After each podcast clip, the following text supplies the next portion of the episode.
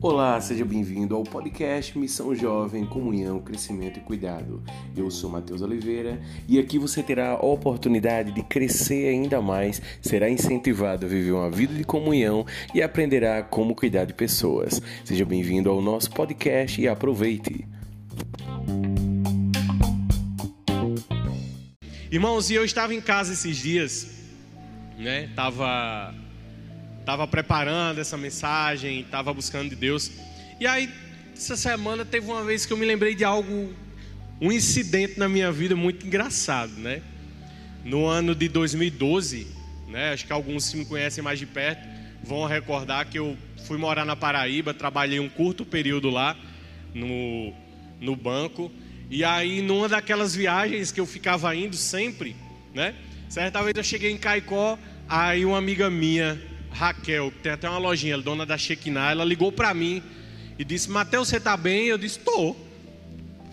Do, do, nada, no sábado de manhã, chegou a ligação de Raquel. Eu disse: O que foi, menino? Eu tô bem. Não, porque eu sonhei com você. Eu disse: Eita. Ah, conta, irmão, sonho. Não, eu sonhei que você sofreu um acidente de moto. Eu tinha acabado de descer da moto. Eu disse: Misericórdia. Viajava quase toda semana, né? Aí disse, rapaz, não vou viajar mais não. Não, calma, calma. Deus revela a gente para a gente orar, né? Tal, Deus falar, disse amém. Mas conta o sonho. Aí Raquel falou assim, não, sonhei que você sofreu um acidente na estrada. E aí você chegava segunda-feira lá na minha loja. Bem, eu disse, oxê, não foi trabalhar não? Aí eu dizia que não tinha que trabalhar. E ela perguntava por quê? Eu disse, não, porque eu sofri um acidente. Disse, Cadê a moto? Tá toda, toda acabada, né? Aí eu disse, meu Deus do céu, viagem mais não. Viagem mais não, vou ter que arrumar algum outro jeito que não tinha ônibus, não tinha nada. Viajava só de moto, né? Como é que o pobre faz? O pobre viaja de moto, né? Quando tem, né? Senão é uma bicicleta. Mas como era muito longe, a gente tem que fazer o sacrifício. Enfim, aí crine aquela palavra, não, vou confiar em Deus, vamos orar. Irmão, um mês depois eu sofri um acidente. Um mês. Tem até umas fotos, né? Ainda com as ronchas. E eu vim ali de Coremas, na Paraíba, aí peguei ali por Serra Negra, né? Aí vinha com o celular incomodando no bolso, né? Aí tá, às vezes a gente faz umas coisas que não faz muito sentido, né? Mas, né, fica o exemplo, né? Quando for, tiver dirigindo moto, não pegue celular, pelo amor de Deus. Aí disse, rapaz, será que eu consigo botar esse celular na bolsa? Aí eu não tirei o celular do bolso, né? Coloquei a mão na bolsa, rapidão, eu acho que dá. Quando eu voltei a mão e a vista, a moto já tinha pendido assim para a quina do acostamento que ia começar. Quem, acho que vocês sabem, né? Imagina que isso aqui é uma via, aí no meio, no meio da estrada tem uns lugares que não tem acostamento e tem uns lugares que tem acostamento. Pronto, pois ia começar o acostamento. O pneu da frente da moto ia bater, mesmo no acostamento. Você tem uma pedra assim, lá vem a moto. Qual o resultado? A moto, tecnicamente, tinha que virar de cabeça para baixo, né? E eu com um reflexo muito forte, que eu passei muitos anos da minha vida treinando para essa situação de bicicleta. Quem anda de bicicleta, quem andou de bicicleta aqui, levanta a mão. Quem já caiu de bicicleta também, pronto. Quem já caiu de bicicleta sabe que tem hora que não dá para você voltar. Aí o que é que você faz? Você tira para outro lado. Meu irmão, não tinha como eu voltar. Se eu puxasse a moto, o desmantelho ia ser feio. O que é que eu fiz? Continuei e tirei a moto da pista. Fui para acostamento. Eu acho que eu estava ali a uns 70 km por hora, né? Aí vinha, na, a, a moto começou a balançar, balançar, balançar. Aí pegou um buraco. No que ela pegou um buraco, desceu. A moto ficou assim, né? No que ela desceu, ela me arremessou. Aí eu virei de cabeça para baixo no ar, né? Quem nunca trabalhou em circo, eu acho que deve ser uma coisa parecida. Né? E aí eu virei. E aí eu não sei como, eu não caí de cabeça, eu caí de lado, né? Só pode ter sido a mão do Redentor. E aí eu caí de lado e comecei a rodar, vum, vum, vum, vum, vum, descendo um barrancozinho assim. E eu me lembro, nesse flash de segundos, que é, uma, é um segundo, né? Mas parece que você, parece que a vida entrou em câmera lenta. E eu comecei a rodar, rodar, rodar no chão. Eu disse, eu não vou parar de rodar, não. Eu me lembro desse pensamento na minha cabeça. Aí, ok, caí, levantar eu não sei se eu passei um tempo ainda desacordado, eu acho que não. Aí eu levantei, no que eu levantei, eu quis desmaiar. Aí eu forcei, né? Aí tornei, tornei. Aí fui para a pista, tirei algumas peças de roupa para ver se não tinha sangramento. O pessoal ainda parou. Aí foi embora, né? Disse que eu estava bem. Enfim, peguei a moto, continuei andando, parei num posto, aí sentindo umas dores, liguei pro SAMU. Aí o SAMU de Patos veio, não me achou e voltou. Aí eu liguei pro SAMU de novo. Se eu tivesse com hemorragia interna, eu tinha morrido umas três vezes nesse dia. Aí o SAMU voltou, aí me encontrou. Vamos para Patos. Fui para Patos com medo, né? Não tinha avisado a minha mãe que eu ia viajar, queria fazer uma surpresa. Não faça isso não, né? Sempre aviso quando for viajar. Foi a última vez que eu, que eu viajei sem dizer. E aí pronto, eu cheguei em Patos, né? Aí o pessoal me examinou, não tive nada. Pequenos arranhões. Eu disse, é o sonho purinho. Minha mãe pegou uma van, foi para Patos. A gente tinha algumas pessoas lá que conhecia. Passei a noite em Patos. Por que, que eu contei essa história todinha até aqui? Porque o mais interessante não é a história. O mais interessante foi eu de madrugada, tentando dormir com a cabeça impressionada com o acidente, dizendo assim: Meu Jesus, e se eu tivesse morrido? Eu fiquei meio. Não, você não tem noção. Quem já sofreu um acidente chegou perto da moto deve saber. Mas eu fiquei assim, meu. A convicção era tão grande que eu estava vivo só por causa de Jesus que eu fiquei assim, meu Deus, eu, eu, eu tô vivo, foi um milagre. Eu nasci de novo. Eu nasci de novo. E aí, Deus ele falou muito forte comigo naquela situação. E o que é que Deus me disse? O que é que Deus falou comigo? Através disso tudo, você só está vivo porque eu quero que você esteja vivo.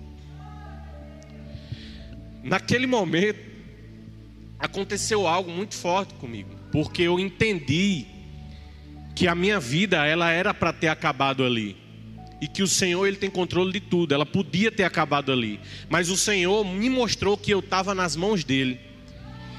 E se a minha vida acabou ali, a minha vida daqui para frente precisava ser diferente porque alguém me deu uma chance de viver de novo.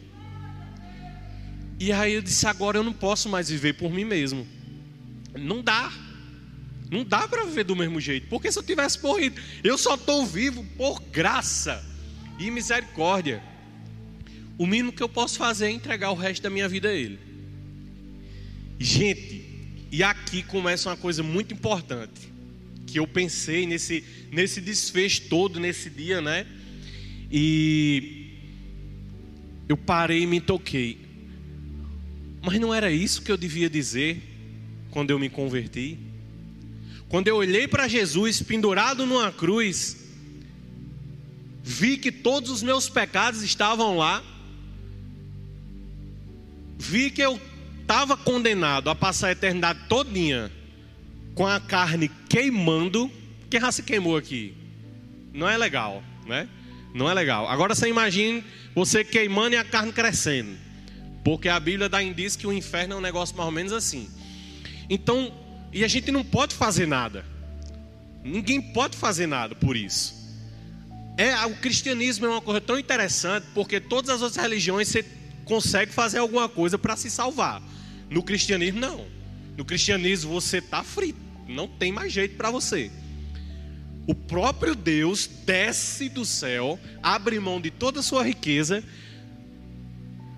se entrega pendurado numa cruz, o justo pelo injusto.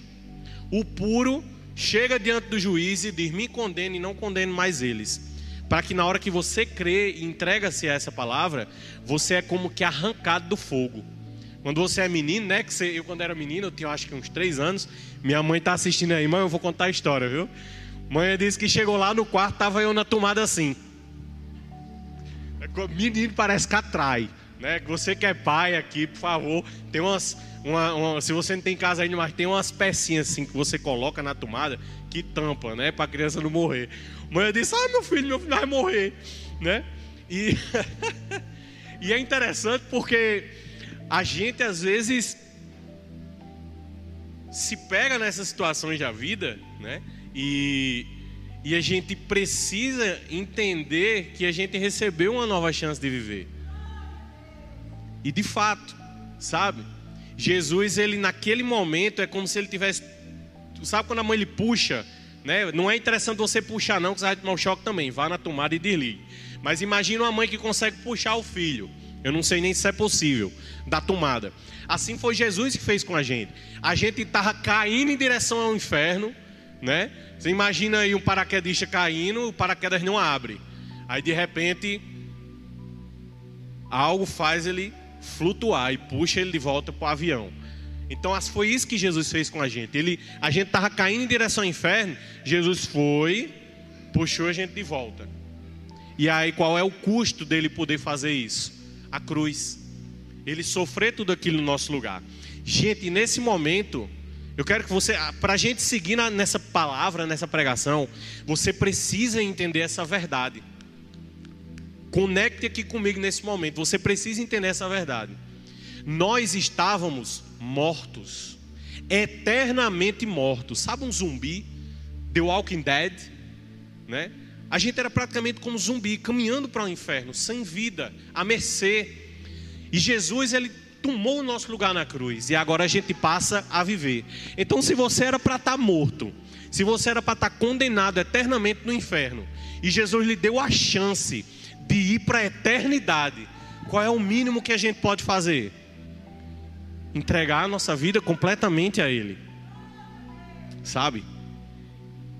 E é nisso que se resume a vida cristã, uma vida que não é mais nossa. É como Paulo, ele chega e diz assim: viver é lucro. Para mim, naquele dia que eu sofri um acidente, viver a partir dali era lucro. Lucro. Talvez eu tivesse, ia morrer ali naquele momento, eu não morri. A partir dali, um Salvador me pegou. Pronto, agora você morreu, agora eu vou te ressuscitar e você vai viver para mim. Você estava morto, o Senhor Jesus morreu, ressuscitou, e junto com a ressurreição, Ele ressuscitou você junto com Ele. Aleluia! E agora você vive, a sua vida não é mais sua. Quando a gente chega ali, chega aqui na frente, ou levanta a sua mão e diz assim: Eu quero entregar a minha vida para Jesus. Nesse momento, Jesus ele tira você do inferno e traz você para a vida. E agora sua vida pertence a Ele. A gente firma um compromisso. Porém, muitas vezes, muitas vezes a gente firma um compromisso e a gente trai esse compromisso. Depois daquele acidente, eu deveria ter vivido completamente com Jesus, sim, mas em alguns momentos eu caí. E aí a gente se arrepende, a gente chora, a gente sofre, e a gente pede força a Deus para viver segundo a vontade dEle, e para que Ele, além de nos fazer viver, Ele nos ajude a continuar vivendo. E Ele faz. E aí, gente, isso é a vida cristã. A vida não é mais nossa. Viver com Jesus é lucro. Viver é lucro. E aí eu quero conversar com. Agora a gente vai começar de fato a pregação, né? que a gente tem que se perguntar: como eu amo Jesus? Porque Ele nos ama. Mas como amar a Deus? Sabe? Você entrega. Pode começar aí, a Roche. A gente começa a nossa vida, a, a, a viver uma nova vida com Jesus, né? E eu acho que não, não, tem, não Quando você olha para a cruz, você olha para esse Jesus, você olha assim: meu Deus, não dá. Eu tenho que viver para Ele. O cara veio, desceu para a glória e entregou a vida dele por mim. Eu tenho que viver para ele, eu não tenho mais. Teve um momento da minha vida que eu dei uma balançada, estava meio ali desviado. E aí você espera só o castigo de Deus, né, pastor? Que a gente prega muito isso às vezes, a gente aprende muito que o castigo de Deus vai vir, a religião, né, vai vir sobre nós. Mas o castigo é a gente que traz. É o pecado que já castiga a gente. E naquele período a gente fica esperando um, um, castigo em dobro, um castigo de Deus em dobro. E aí Deus só fazia dizer: Eu te amo. Eu no pecado de Deus, eu te amo. Eu vacilando em Deus, eu te amo. Eu vai e eu ali dizia: Deus, eu vou pecar. E Deus, ok, eu te amo. Eu chegava na igreja e só tinha abraço do Pai. Eu disse: Eu não aguento mais. Eu não aguento mais. Eu tenho que amar de volta. Não dá, não dá para viver com um amor tão grande em cima de mim sem eu amar de volta, né? E eu quero compartilhar com vocês um exemplo de uma mulher que ela conseguiu amar Jesus de volta. E é um texto que está lá em Lucas, capítulo 7, do 41 ao 47. Não precisa abrir, mas se você quiser abrir. A história é muito conhecida. Naquela mulher, ela chega para Jesus e começa a lavar os pés de Jesus com os cabelos. Ela pega um perfume caro e raro e ela derrama aos pés de Jesus. E quando aquele fariseu pergunta: Senhor, tu sabe que é uma prostituta que está aí com você? O senhor sabe? E aí ele disse: Olha, quando eu entrei na sua casa, você não me deu nada, você não lavou meus pés. Mas essa mulher pegou o perfume caro, raro, e lavou os meus pés. E aí Jesus sai com um negócio assim, sem condições. Porque ele diz: quem muito foi perdoado. Repita comigo: quem muito foi perdoado, muito ama. E ele conta uma história antes disso. Ele conta a história de uma pessoa que perdoou. Eu vou colocar em termos de reais. Uma pessoa devia 500 reais e outra pessoa devia 50 mil. As duas não tinham mais como pagar e aquele senhor perdoou os dois. E aí ele pergunta: qual dos dois perdoou mais? Qual dos dois, na verdade, é, é, vai amar mais aquele senhor? E ele diz: o, o, o da conta maior. E aí eu quero perguntar a você essa noite: qual era a sua conta? Olhe para trás, não como um acusador, olhe para trás. Qual foi a conta da sua vida que Jesus pagou na cruz? Quem era Andreane antes de entregar a vida a Jesus? O que ela fazia? Quem era Caio? Quem era Jedson? Quem era Mateus? Quem era João? Quem éramos nós antes da cruz? Para Jesus mesmo assim nos amar e perdoou tudo. Cara, tu foi perdoado, sabe? Você que está comigo aí na internet, você foi perdoado. Jesus passou um pano tem aquela história do mundo, ah, você vai passar, passar o pano. Passou, Jesus passou o pano. Só que ele pagou o preço no seu lugar. Quem já assistiu as crônicas de Nárnia, lembra daquela aquela cena que eles raspam o cabeça, a, a, a, juba de Aslan, né? E ele morre em cima de uma pedra. E aí, quando ele morre, de manhãzinha amanhecendo o dia, a, a pedra se rompe de um lado ao outro, fazendo alusão que o véu do templo se rasgou de alto a baixo. Né? E naquele momento o pecado foi pago, está consumado. E aí aquela mulher ela foi muito perdoada. E ela ama muito porque ela entrega tudo o que tem para adorar Jesus. Ela ama Jesus. E Jesus recebe aquele amor. Jesus recebe aquela adoração. Porém, em outro texto, Jesus nos ensina como a gente pode amar Ele. Porque Jesus ressuscitou. E ela até disse assim: Ele disse, olhe, por que vocês vão jejuar enquanto o noivo está? Não, quando o noivo for, aí vocês jejuam. Como a gente vai lavar os pés de Jesus nessa noite? Jesus te perdoou, Jedson. Jesus te perdoou, Taliano. Jesus te perdoou, Juarez. Como você pode lavar os pés de Jesus essa noite? O que você tem de mais caro e raro não se compara ao que você ganhou de ir morar na eternidade. O dinheiro que você tem na sua conta, os bens que você tem, não se compara às riquezas da vida ao lado de Deus e de escapar da condenação que eu e você merecíamos. E aí Jesus nos ensina, ele só falta dizer, olha, quando eu não estiver aqui, vocês vão me amar dessa forma, tá? O texto que eu vou ler é um texto clássico, que está lá em Mateus 25, e eu vou ler para vocês: diz assim: Então o rei dirá aos que estiverem à sua direita: Venham, vocês que são abençoados por meu Pai. Recebam como herança o reino que lhes preparou desde a criação do mundo. Porque eu tive fome e vocês me deram de comer. Eu tive sede e vocês me deram de beber. Meus pés, eu vou abrir uma, um parêntese aqui. Eu vou pegar aquele texto e vou colocar aqui dentro. Meus pés estavam sujos quando eu entrei na sua casa, e você lavou meus pés com o seu perfume mais caro. Eu era estrangeiro, você me convidou para entrar na sua casa. Eu estava nu e você me deu uma roupa para vestir. Eu estava doente e você cuidou de mim. Eu estava na prisão e você me visitou. E o rei dirá: Eu lhes digo a verdade, quando vocês fizeram essas coisas ao menor dos meus irmãos, foi a mim que vocês fizeram.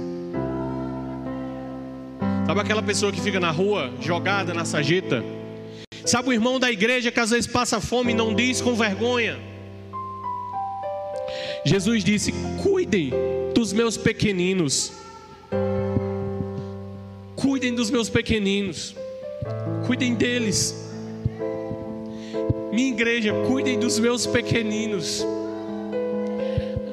Não sejam avarentos, não sejam apegados com, com papel que queima, com dinheiro, com coisas. Cuidem dos meus pequeninos. É forte isso. Enquanto eu preparava esse texto, eu lembrei da multiplicação dos pães e dos peixes. E eu creio que foi Deus que me lembrou. Porque o que saiu dessa reflexão foi muito forte. Talvez você às vezes queira que Deus multiplique. Você tá encontra uma pessoa que está carente. E aí você diz a ela: você, diz, você pode dizer, desejar no seu íntimo, poxa, se Deus me desse agora, multiplicasse, fizesse um milagre na sua vida. A gente ora pelas pessoas e diz assim: Ei, vou orar por você, Senhor, em nome de Jesus. Dá um emprego a fulano, dá dinheiro, dá um pão, dá o um alimento. Multiplica, Pai, na vida de fulano. Você acha que Jesus vai multiplicar pão e peixe? Se ele já lhe deu dinheiro para ir no mercadinho comprar? Por quê?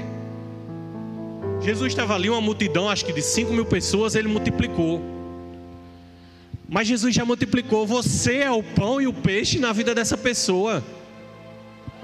Precisamos viver um evangelho parecido com o Pai, que deixou toda a sua riqueza, se fez pobre, para que a gente fosse rico. Isso é Paulo quem diz. Paloma leu o texto completo. Eu não sei se foi o pastor que deu o texto a você. Foi você, né? Foi ela. O pastor, enfim. Texto, no final das contas. E esse texto, eu queria que a gente lesse de novo. E está lá, 2 Coríntios, capítulo 8, do 1 ao 15.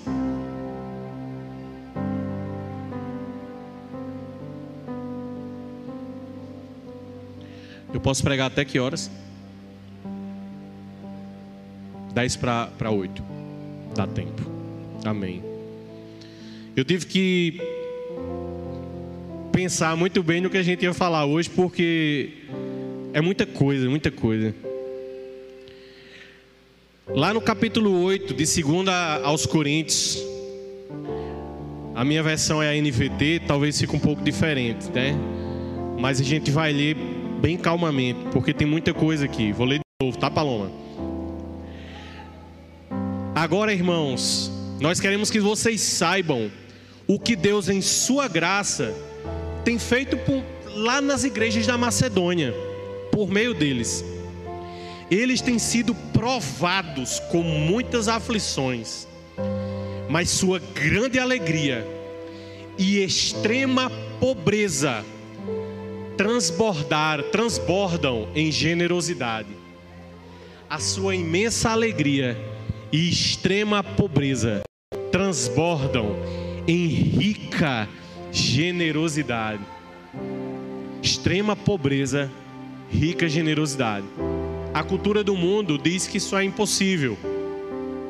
Sabe uma pessoa em extrema pobreza, todo sujo, ferido, no lixão, Talvez seja o exemplo mais próximo do que a gente tem na época.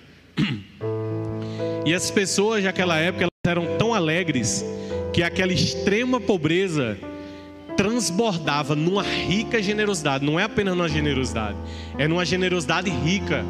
Não é a gente tirar os 10 centavos que sobram, os 2 reais. Eles literalmente compartilhavam muito. Paulo continua: Eu posso testemunhar que deram não apenas o que podiam, mas muito além do que podiam. E eles fizeram isso por iniciativa própria. Eles nos suplicaram repetidamente o privilégio de participar da oferta ao povo santo.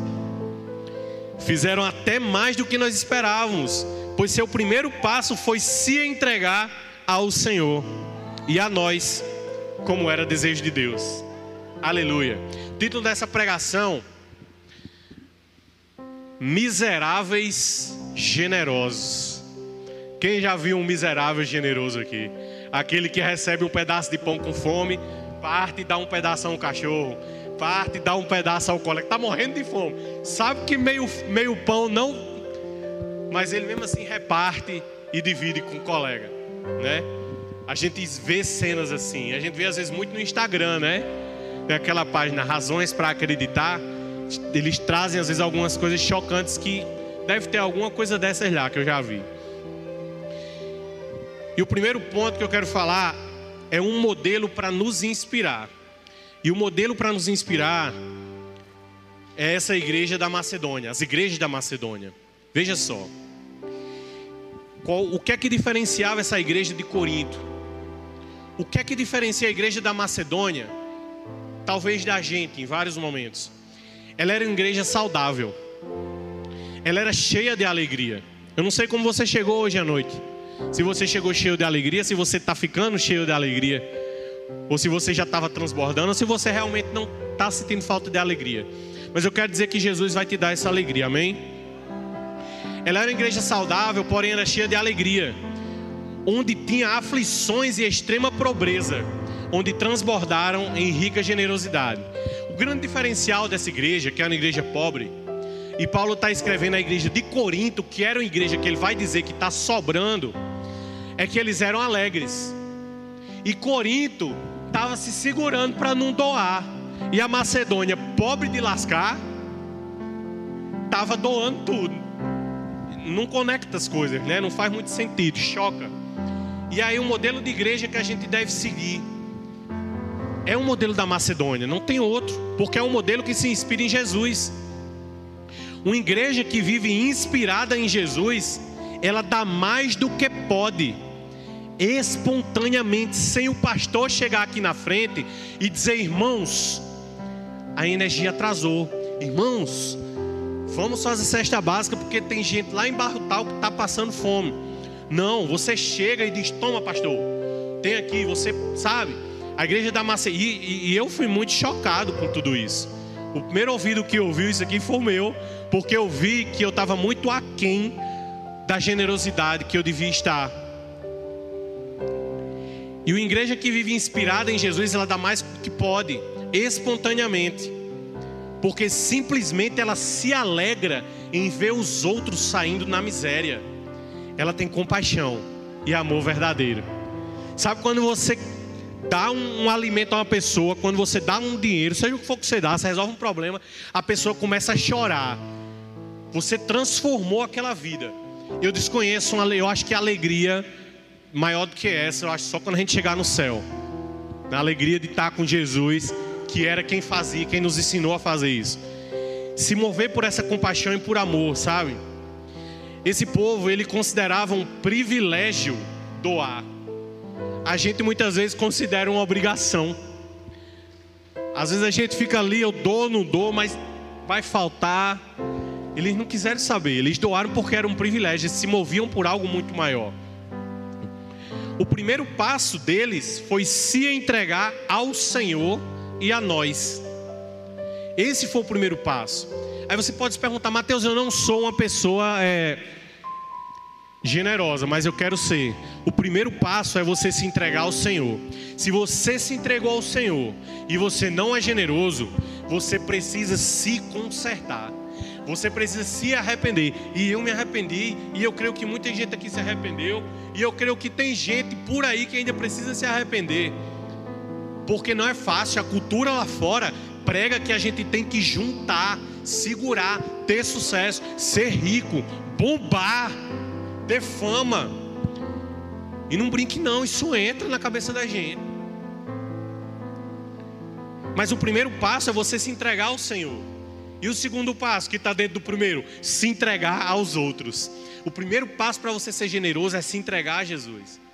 Mas como a gente falou no começo, não tem como não se entregar a um Deus que abre mão de tudo e vem viver como um miserável e morre pendurado numa cruz, nu, na frente de todo mundo, que era, era a pena capital, a pena pior para todos, para os piores tipos de, de criminosos, porque nós éramos esses tipos de criminosos. Só o exemplo de Jesus nos inspira a sermos como Ele. Embora ele fosse, aí entra o texto, né, que também está nesse, nesse capítulo aí. Paulo, em algum momento, ele vem dizer, aqui no, no versículo 9: Embora ele fosse rico, por amor de vocês, ele se fez pobre, para por meio da pobreza dele, que vocês se tornassem ricos. Jesus se fez pobre quando deixou sua riqueza celeste, veio viver como homem. E Jesus era carpinteiro, que era uma profissão de artesão única, que nem todo mundo tinha acesso. E ele deixou aquela riqueza. Há teólogos que dizem que Jesus era rico. Até certo ponto, vivia muito melhor do que muita gente. E ele deixou tudo isso. E escolheu a pobreza. Para que por meio da pobreza dele, nós nos tornássemos ricos, eternamente ricos, para que quando ele voltasse para lá, a gente pudesse sair da pobreza do inferno e subisse para as riquezas da salvação, para o maior tesouro, que é o próprio Jesus, que é o próprio Pai. Aleluia. Não há riqueza maior do que a vida eterna. Se não há riqueza maior do que a vida eterna, por que se apegar ao egoísmo? Quando a gente não dá, a gente escolhe a gente. Jesus disse assim: ame os seus irmãos como a si mesmo. E Paulo vem falar um pouquinho mais na frente, como Paloma leu. Eu não quero que vocês se prejudiquem para eles ficarem melhores. Não. Eu quero que haja igualdade. E Jesus ele diz: ame o outro como a si mesmo. Quem ama o outro mais do que a si, geralmente desenvolve dependência emocional. Quem ama o outro menos do que a si é egoísta. Jesus é equilíbrio, equidade, igualdade. Então por que a gente vai se apegar a esse egoísmo? Se a gente recebeu a maior riqueza. A gente era pobre, cego e nu. A gente podia até viver 50, 100 anos. Depois a gente ia passar bilhões de anos com sede, com fome, com a carne queimando a história lá de Lázaro e o rico. O rico está com tanta sede que pede, Lázaro, por favor, bota a mão na língua e bota na minha, porque eu não aguento mais. E Jesus ele tirou a gente dessa realidade, colocou a gente numa realidade com águas vivas fluindo no nosso exterior. E essa é a vida que Jesus tem para você. Se você não chegou alegre essa noite, Jesus tem uma vida que vai fluir a partir de você essa noite. Vai fluir. Se tem alguém aqui que não entregou a vida a Jesus, se prepare. Entrega a vida a Jesus. Não é sobre uma religião humana, é sobre uma vida eterna, livre da condenação, na qual a gente só precisa dizer: Eu aceito. Toma, minha vida é tua, porque eu estava morto. Eu quero viver para você. Aleluia. Em contrapartida, Corinto era uma igreja incompleta. Se a igreja miserável, miserável no ponto de vista humano, era rica em generosidade, a igreja de Corinto era uma igreja aleijada. Essa semana eu machuquei meu joelho e fiquei andando assim, olha. A igreja de Corinto era muito bonita. E Paulo elogia a igreja de Corinto, mas ela era uma igreja aleijada. E esse é o modelo de igreja para a gente não seguir. Eu falei um modelo de igreja para a gente seguir. Agora eu vou dizer para a gente não seguir. Igrejas ou pessoas, elas se animam só pela novidade ou empolgação. E muitas delas não têm consistência. Você conhece alguém assim que quando começa a estar tá todo, uh, vamos lá, vamos lá, e passou a semana, vamos lá, passa um mês, bora lá, e passa dois meses, aí, ei, vamos fazer lá. Aí depois a pessoa sumiu, você não vê mais ela, né? Tá aí, de repente tá, tá bem pouquinha gente aqui, né? E ninguém serve, o povo foi embora. Aí entra outro pastor, aí todo mundo se anima, aí com um pedaço. Né? A igreja de, de, de Corinto era assim. Paulo chega para eles e diz: Ei, Eu estou mandando título aí, né? Porque assim, vocês, vocês são igreja massa. Vocês se destacam em vários aspectos. Vocês têm fé, discursos eloquentes, palavras bonitas. Vocês têm muito conhecimento e entusiasmo. E no amor que receberam da gente. Mas eu também queria que vocês se destacassem na generosidade. Lá no começo, quando a gente começou a campanha, né, um ano atrás, vocês foram os primeiros a, a, a dar, a doar. E vocês ficaram tão animados que vocês inspiraram os outros. No último versículo ele diz: provem a todas as igrejas que nós temos razão em elogiar vocês. Qual é a igreja que você é hoje? Você é Corinto, que começou animado e agora você, né, você se converteu, estava no fogo. Você queria vender sua casa para dar para os pobres. Você queria se envolver em todos os departamentos da igreja. E hoje você quer distância. Não, agora eu estou focando no meu futuro. Eu estou focando nos meus estudos, estou focando no meu trabalho. Eu fiz duas faculdades. Não quero fazer mais nunca, em nome de Jesus. Mas eu fiz duas. Foram 11 anos dentro daquela UFRN. Eu trabalhei, eu busquei muita coisa. E no meio dessa faculdade, eu fui para um congresso de jovens que eu quis levar um material para estudar. E eu cheguei lá porque era uma prova, era as provas mais difíceis que eu ia ter no semestre. Cheguei lá e disse, tentando estudar e o povo se divertindo, todo mundo em comunhão. Aí teve uma hora que eu disse: sabe uma coisa? Eu vou ter comunhão com meus irmãos e Deus toma de conta dos meus estudos. Porque eu entendi que esse era um princípio que eu deveria ter comunhão. E se eu fui responsável para não estudar na semana anterior, eu não vou sacrificar o reino por causa disso. Fechei os cadernos, não estudei mais, passei o resto do, do retiro lá de formação. Uh, maravilhoso. As minhas duas provas foram adiadas. Eu não fiz mais prova nessa semana. E talvez, jovens, né? Vocês passem por isso. Talvez você é adulto, você que é empresário, está na sua empresa e acha que se você deixar a sua empresa na mão de alguém para servir o reino, tudo vai se acabar. Na verdade, tudo já tinha se acabado quando você não tinha conhecido Jesus. Tudo que você conseguiu até agora já é lucro. Se você consegue estudar, trabalhar, fazer alguma coisa na sua vida, é porque Jesus tem misericórdia de você, de mim. E em nome de Jesus, sabe? Vidas são mais importantes do que projetos. Jesus abriu mão da carpintaria por vidas, por mim e por você. Não estou dizendo que você vai largar a faculdade ou o trabalho, viu, pastor? Não é isso. Não é isso. Mas prioridades precisam ser realinhadas nas nossas vidas. Nós precisamos escolher ser Macedônia e não Corinto. Paulo ele diz, olha algo interessante que ele diz. Na fé, nos discursos, né, que receberam de nós. Porém, essas pessoas recebiam tudo isso de Paulo, mas retinham tudo para ele, não queriam dar o dinheiro.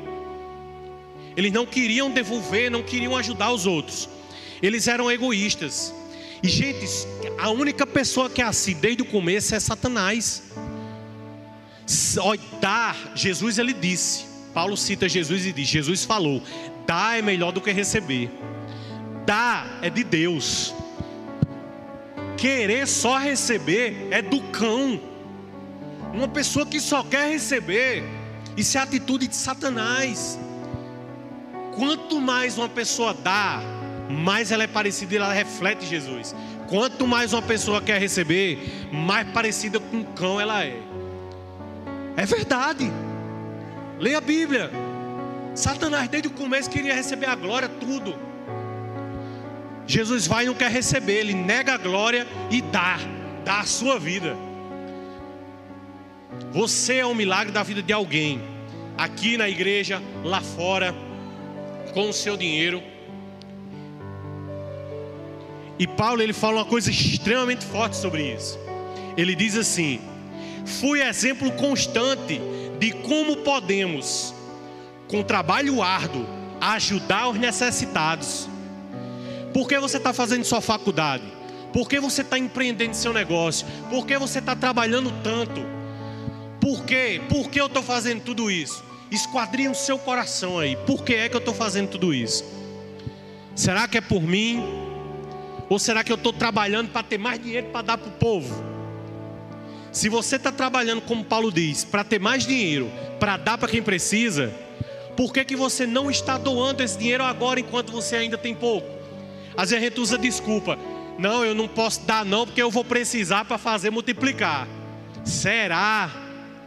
Se você quer fazer multiplicar, agora você tem que ter o fruto disso. Muitas vezes isso é uma desculpa. Um coração que é fiel no pouco é fiel no muito. Quando eu me converti, eu trabalhava naquele menino de ofício que o cara ganhava R$ 49,03. Você lembra desse negócio? Quem lembra aqui? Né? E aí meu pai às vezes me dava um real, dois, eu ficava anotando no celular e eu entregava o dízimo. Aí, massa, fui fiel no pouco. E aí quem é fiel no pouco vai ser fiel no muito. Depois o servidor público, ganhando bem mais do que isso, comecei a atrasar os dízimos. Eu disse, eita Deus, tá errado o negócio. Comecei a dever, e eu quero dizer uma verdade a você essa noite, com base na minha vida. Se você não está entregando o dízimo do Senhor aqui para sustentar essa obra, com a desculpa de que não tem dinheiro. Esses dias eu peguei um jovem, a gente conversou duro sobre isso. E ele disse: Obrigado por ter falado, é verdade. Se você não está entregando o dízimo do Senhor com a desculpa de que não tem dinheiro ou de que tem conta para pagar, se você tem conta para pagar, a ponto de não ter o dinheiro para dizimar, se você está endividado, é porque você está vivendo um padrão de vida diferente do que Deus lhe permite viver. Você não aceita viver o padrão de vida pequeno que o Senhor lhe permitiu viver. E você está querendo viver gastando mais do que você tem. Se não for o caso, você realmente está precisando de ajuda. Então chegue e fale: Ei, irmãos, é o seguinte: está faltando comida lá em casa, bora lá. Eu quero porque é o seu direito, porque isso é uma comunidade. E aí, isso é muito forte, é muito forte, porque muitas vezes a gente não quer abrir mão do que a gente tem, a gente prefere ser infiel. Mas eu quero convidar vocês essa noite a dar um salto de fé. Quem não dizima aqui essa noite, faça um propósito com Deus. Eu quero ver se Deus se Deus não honrar você e não fizer multiplicar através da, do seu trabalho ou através da vida de alguém dessa igreja aqui ou de outra igreja, se ele não fizer isso, você pode questionar: Pai, cadê? Porque é ele quem diz: Se eu não multiplicar, me cobre, faça prova de mim. Gente, existe um texto ainda um pouco depois disso que ele diz assim: Para aqueles que muito recolheram, nada sobrou mas para aqueles que pouco recolheram, nada faltou. As escrituras falam que se você junta muito dinheiro, nada sobra. Você pode morrer de juntar dinheiro, não vai sobrar nada para você. É uma promessa da palavra, praticamente. Mas para aqueles que pouco juntaram, nada faltou. A palavra está dizendo que se você não se preocupar em juntar e se preocupar em dar, Deus vai fazer com que você multiplique de uma forma absurda, que vai ser usado para dar a muitas outras pessoas. Paulo também fala uma coisa muito importante, que ele diz assim: se você se você compartilha generosamente com os necessitados, e ele está citando as escrituras, se você compartilha generosamente com os necessitados, seus atos de justiça serão lembrados para sempre. Quem quer chegar no céu e ter os atos de justiça, de justiça lembrados pelo Pai? Quem quer chegar no céu e o Senhor dizer assim: Muito bem, meu filho. Agora, quem quer chegar no céu, o Pai olhar assim e dizer: é, Entre, mas podia ter feito mais, fez muito pouco, mas entre, eu morri por você também. Eu não sei vocês, eu quero o primeiro caso, eu quero arrancar um sorriso do Pai. Eu quero que a minha vida seja um memorial para Deus se lembrar de mim. Se você é generoso, os seus atos de justiça serão lembrados para sempre. Tiago fala, gente.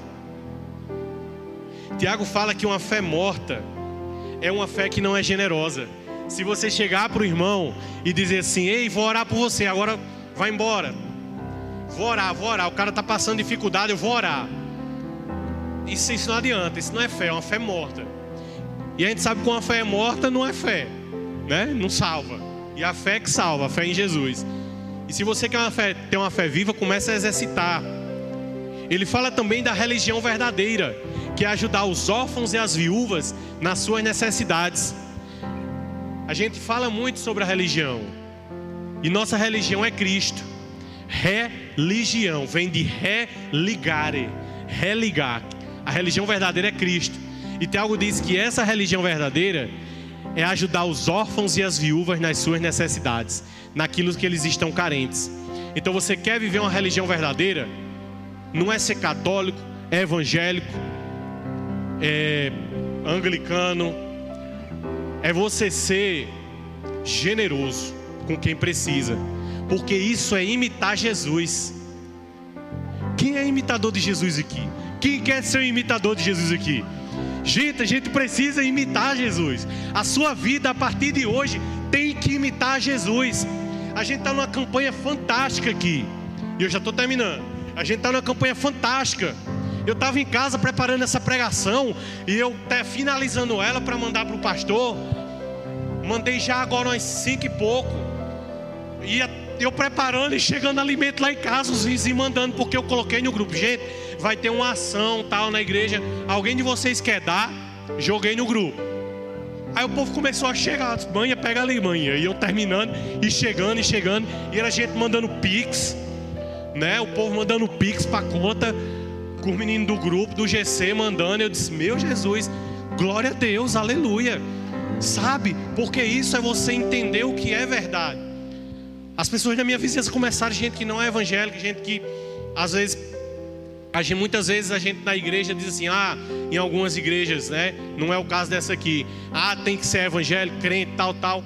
E a gente vê que existem pessoas que estão sendo tocadas lá fora fora das quatro paredes.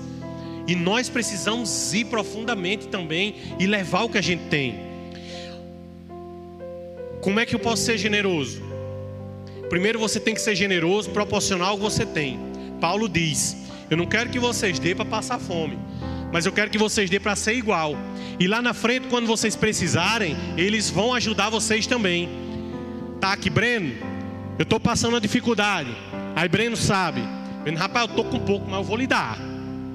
Aí a gente tá, fica igual, ninguém passa fome. Chega daqui a uns dois anos, ou daqui a alguns meses, eu prosperei. Aí aconteceu alguma coisa, o Breno está no perrengue. Aí eu já vou e ajudo o Breno. Mas se eu não tiver humildade para chegar para Breno e dizer, Breno, eu estou passando fome. Como é que Breno vai me ajudar, meu povo? O orgulho que a gente tem em precisar e pedir a alguém, que é um orgulho. Isso não é cristão, não faz parte da cultura cristã. Isso é demoníaco, isso é a cultura do mundo. Ter vergonha de pedir é coisa do mundo. Aqui não. Aqui tudo é de todos. O orgulho de ter que precisar impede a gente de dar. Se eu acho que eu não vou pedir porque o irmão vai faltar, quando eu tiver, eu não vou dar, porque eu vou achar que vai faltar se eu dar. Mas a gente está debaixo de uma fé, de uma promessa. A gente precisa dar, a gente precisa pedir. Quem aqui já passou dificuldade financeira? Eu já. Agora, quem aqui já pediu? Eu não lembro se eu pedi, mas se eu não pedi, eu devia ter pedido. A gente precisa pedir, meu povo. Porque você não está se humilhando, você está requisitando o que é seu. Porque se Deus abençoou a Andreane, abundante e me abençoou pouquinho, não importa, Deus abençoou o reino. Os discípulos estavam lá, todo mundo vendendo tudo, vendendo casa, tudo era de todos. Essa é a cultura do reino.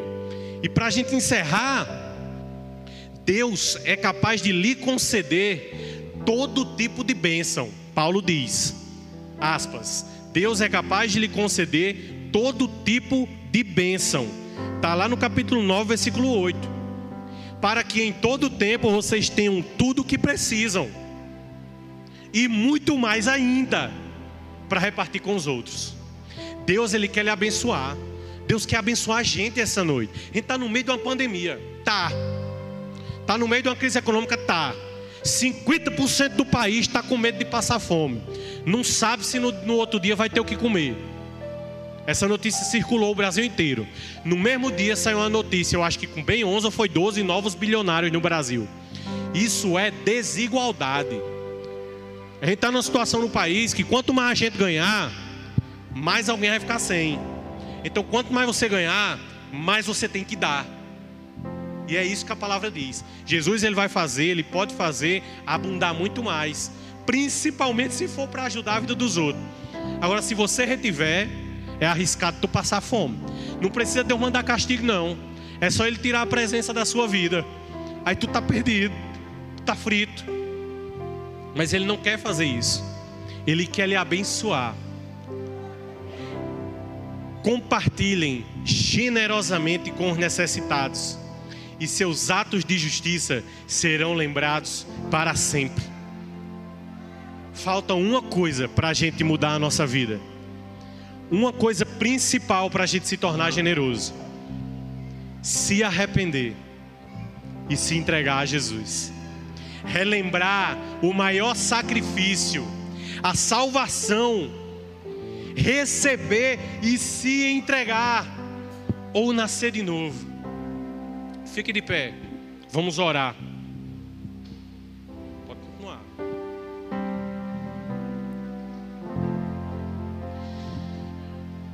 Eu quero que todo mundo feche os olhos. Eu não quero que ninguém se constranja nessa noite aqui. Eu, pastor, a gente está vendo vocês. Jesus está vendo vocês, principalmente. Feche seus olhos. Eu quero te convidar para a gente fazer uma oração essa noite. Você que não é generoso, ou você que acha que pode ser mais generoso, eu posso ser mais generoso. Olhe para Jesus nesse momento. Se arrependa. Se arrependa de não ser generoso quanto você precisa ser. Enquanto eu preparava essa mensagem, minha mente ela girou 180 graus. Eu vi que eu não era uma pessoa generosa como eu deveria ser. Eu não sei vocês, mas eu preciso consertar algumas coisas na minha vida. E ao, medir, ao, ao passo que eu venho fazendo essa pregação, Jesus vem me quebrando. E eu venho decidindo ser mais generoso, mais generoso. Você que está na internet aí, você que está nos acompanhando no Facebook, você que está nos acompanhando no, no, no YouTube, diga ao Senhor, você que precisa dizer isso ao Senhor. Você que quer ser mais generoso, que quer firmar um compromisso com o Senhor de ser mais generoso, eu quero que você levante sua mão aí onde você está. Você que está dizendo, Jesus, eu quero ser mais generoso. Me ajuda a ser mais generoso. Levanta sua mão onde você está. Não é oração para se converter, não. É oração para se arrepender. É oração para pedir força a Jesus para ser mais generoso. Senhor, em nome de Jesus, Pai. Que nós, quanto missão evangélica, nós como igreja, a gente possa ser mais generoso. Eu quero orar por essas pessoas que levantaram a mão aqui. Em nome de Jesus, Senhor. Junto com a minha mão, nos torna mais generosos mais generosos. Nós assumimos um compromisso essa noite, Pai, de ser mais generosos, de não reter, de olhar para a nossa renda, olhar para o nosso dinheiro, pensar duas vezes quando quiser comprar uma televisão nova, pensar duas vezes quando a gente precisar comprar um carro novo. Se tem algum irmão padecendo necessidade, transforma o nosso coração, Jesus nos comprometemos a ser mais generosos, Pai, daqui para frente. Eu quero fazer uma segunda oração. Baixe sua mão. Você que ouviu essa mensagem, você que está na internet, você que está no YouTube, no Facebook, você que está aqui essa noite, talvez você não tenha entregado a sua vida a Jesus ainda. Você que ouviu que Jesus morreu naquela cruz, que ele te arrancou do inferno. E para você receber essa salvação, só precisa você fazer uma coisa: levantar a sua mão e dizer: Jesus, eu recebo. Feche seus olhos.